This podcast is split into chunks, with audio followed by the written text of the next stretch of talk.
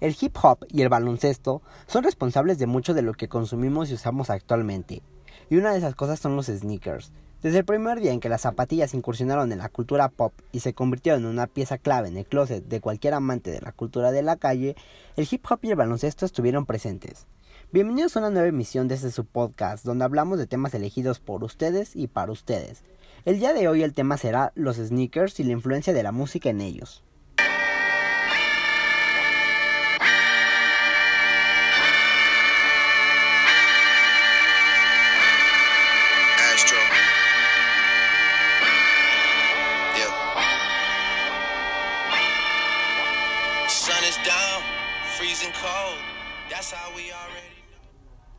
Para empezar a hablar, tenemos que explicar qué son los sneakers. Estos no son nada más que tenis, sin embargo ahora se les denomina de esta manera en un ámbito llamado streetwear. El streetwear se caracteriza por ser una forma de vestir, la cual combina de una manera muy acertada la moda urbana y el lujo. Pero en este punto ustedes se preguntarán, ¿qué tiene que ver la ropa, los tenis y la música?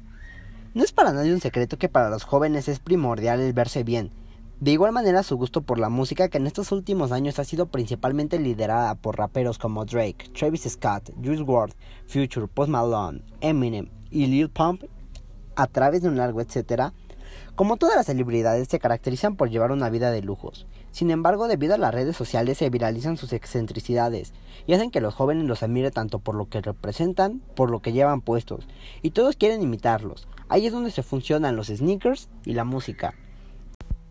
Antes de la década de los 80, las personas pensaban que los sneakers eran solo un lujo. No habían zapatos llamativos como la actual línea de Yeezy de Kanye West o los Air Force One. Luego vino el draft de 1984. Michael Jordan fue elegido en la tercera selección general.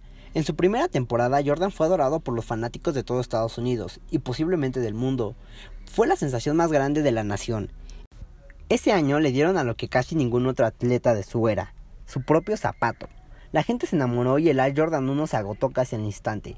Sin embargo, esto no quedó ahí.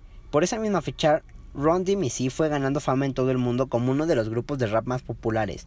Combinaban rap y breakdance en unos elegantes Adidas Track Suite.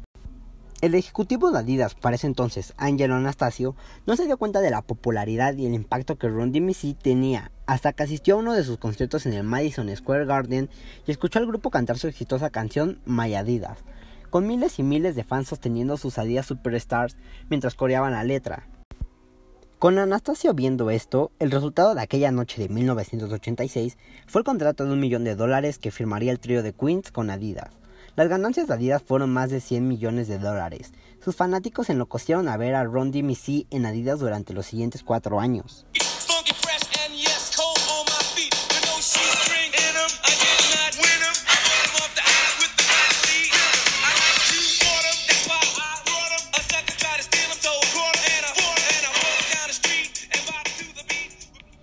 En 2003, tanto Jay-Z como 50 Cent firmaron con Reebok. Esto incluyó una zapatilla de deporte de la firma para ambos músicos y los hizo aparecer en un rap comercial con un ritmo de Just Blaze.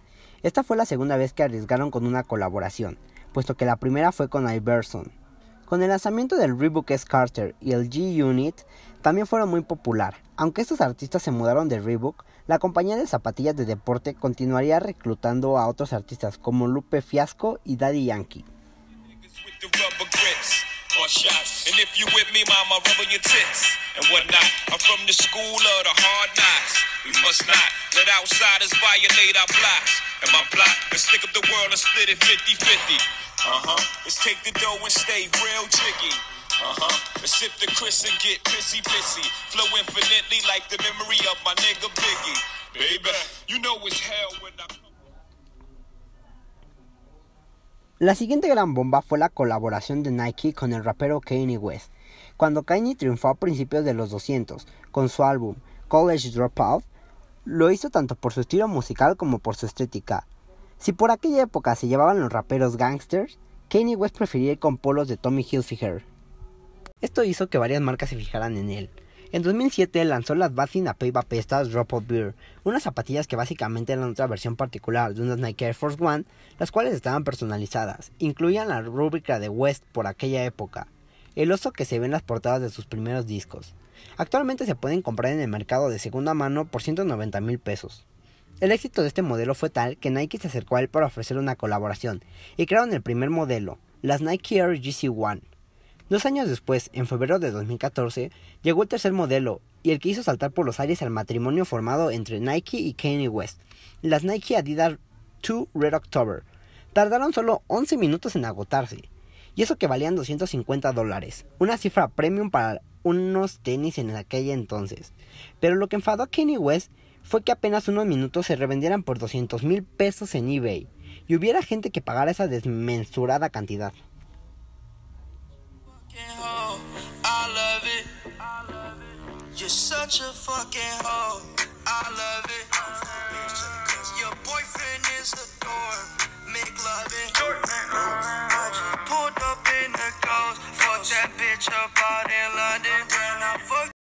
Otro rapero que ha estado haciendo las cosas bien tanto en la música como en el mundo de los sneakers es Travis Scott. Las colaboraciones de Scott con Nike se han hecho tan populares que su venta se ha convertido incluso en un riesgo para algunos establecimientos. Tras la irrupción del streetwear, nos hemos acostumbrado a que los fans hagan colas infinitas y que los precios de reventa se disparen.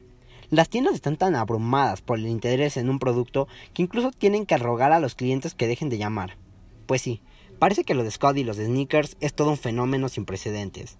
Los tenis de Nike ex Travis Scott son únicos frescos y lo más buscado del momento, lo que significa que cualquiera que logre ponerse un par pasa a ser un espécimen muy valioso. El éxito de la colaboración de Nike x Travis Scott es una combinación de su poder de estrella con el hecho de las combinaciones que los colores que hacen son realmente buenos, desde su Air Force One con una parrilla personalizada hasta el nuevo Air Jordan One en tonos tierra y un sushi al revés, todos sus diseños son sólidos y tienen detalles únicos.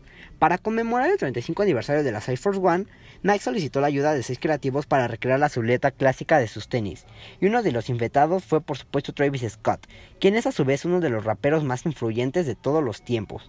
El artista renovó el Air Force One Low con adornos especiales como parches de velcro, suches desmontables y una rejilla de encaje. Pero a mi parecer, la edición, mi adición preferida es una cinta reflectante multicolor, que cambia por completo la estética del zapato después del anochecer. No conforme con esto, Travis ha colaborado con otras siluetas como es el Jordan 4, el Jordan 5 y el menos reconocido pero igual de valioso, el Jordan 33. Por el momento no se ve un fin para esta locura de los sneakerheads y solo queda esperar para ver cómo es que sigue el crecimiento de esto que ya está convertido en todo un movimiento. Y tú, ahora que ya sabes lo que representa la cultura, el hip hop y los sneakers, ¿te das un par? Esto ha sido todo por hoy. Yo soy Carlos y los espero en el siguiente capítulo. Pueden votar en mi Instagram por el siguiente tema del que quieren que hablemos. Los dejo con esto que es Highest in the Room de Travis Scott.